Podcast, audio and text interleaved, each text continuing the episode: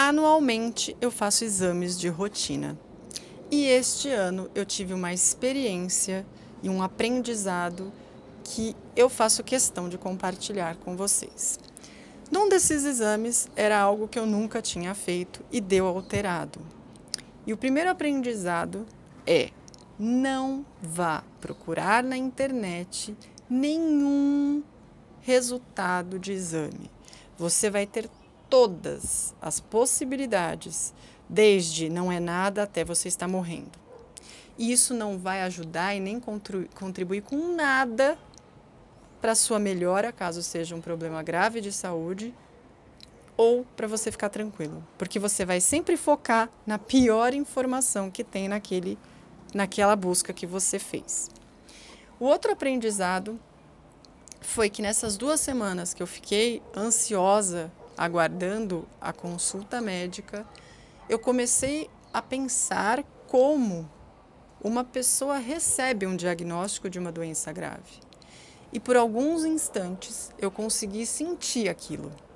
E por alguns instantes eu consegui ser mais empática, mais humana e compreender determinadas situações que acontecem com estas pessoas. O compromisso que eu fiz comigo e que eu compartilho com vocês é que, independente de um diagnóstico, nós podemos viver melhor.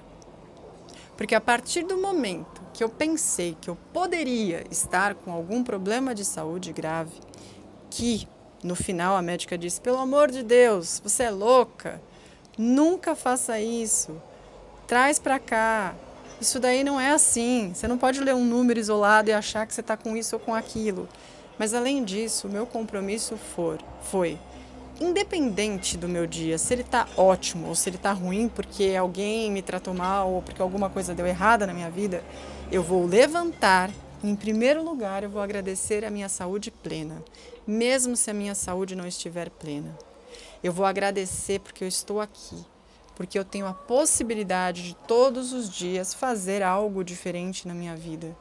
Porque eu vou amar mais, porque eu vou respeitar mais, porque eu vou aceitar mais. Toda vez que você vai olhar, ler livros sobre ou ver entrevistas de pessoas que cuidam de pacientes terminais, o que você mais vê é que as pessoas não querem um carro. Ai, me arrependo de não ter comprado aquela casa, me arrependo de não ter feito tal viagem. É, me arrependo de não ter dado mais risada, de ter passeado mais com as pessoas que eu amo, de ter falado o quanto eu amo as pessoas que eu amo, de ter abraçado mais, beijado mais. E se isso não for viver melhor, o que é? Então que a gente viva todos os dias da nossa vida achando que é o último. Nossa, mas que jeito mórbido. Não, é para valorizar exatamente esse momento agora. E é esse o convite que eu faço a vocês diante de um resultado de exame que isolado não significava nada, mas que eu criei um monte de fantasmas na minha cabeça. Esse é o Motivação em Áudio. Lembrem-se, juntos somos mais.